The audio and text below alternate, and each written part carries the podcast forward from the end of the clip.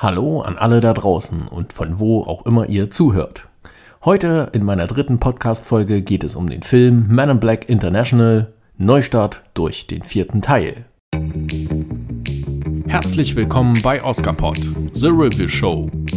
Lohnt sich der Film oder die Serie für dich, dann erfährst du es hier. Der Podcast mit viel Kritik.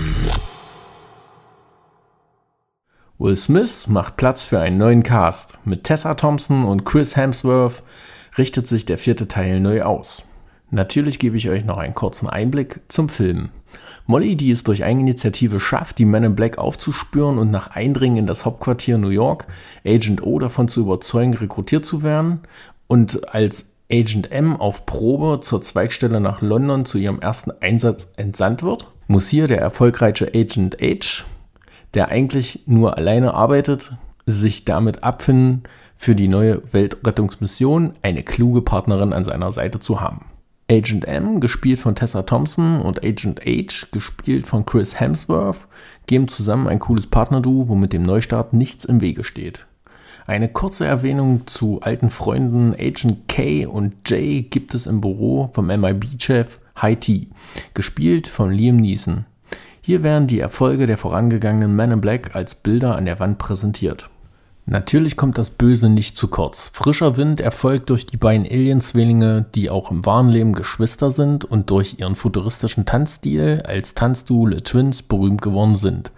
Diesen kann man in einer Disco im Film bewundern, wo sie versuchen, Fungus, den hässlichen, der zu Besuch auf der Erde ist, zu töten. Fungus wird von Agent M und H bewacht, was aber schief läuft, und der vor seinem Tod noch einen Kristall an M überreicht. Dieser Kristall ist natürlich entscheidend, um unsere Erde vor dem Untergang zu bewahren. Das war mein kleiner Einblick zum Film. Dabei ist die Gesamtumsetzung von Gary Gray als Regie wunderbar gelungen. Kleine Ecken und Kanten gibt es ja in jedem Film.